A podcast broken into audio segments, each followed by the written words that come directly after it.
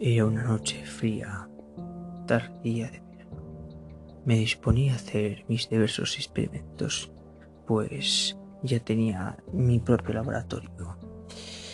Tenía en mi laboratorio una serie de probetas graduadas, pipetas aforadas, buretas, metraces aforados, balanzas y termómetros. También llevaba una despensa llena de diferentes sustancias con las cuales experimentaría con el sujeto. Lo hallaba, se hallaba ahora mismo atado en una mesa, con unos instrumentos algo sustentosos, algunos soportes, pinzas metálicas, rejillas. Tenía al lado de una mesa un trípode con un mechero Bunsen. Quién sabe, todo podía ser en esa misma noche una auténtica pesadilla.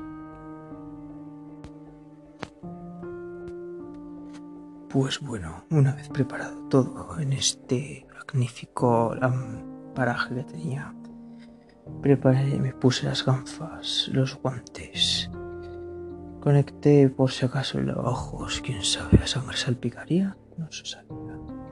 Las viseras de protección, tenía por si acaso un extintor en un pequeño rincón de un botiquín por si acaso y algunos por si acaso los fluidos surgían del cuerpo atado en la mesa.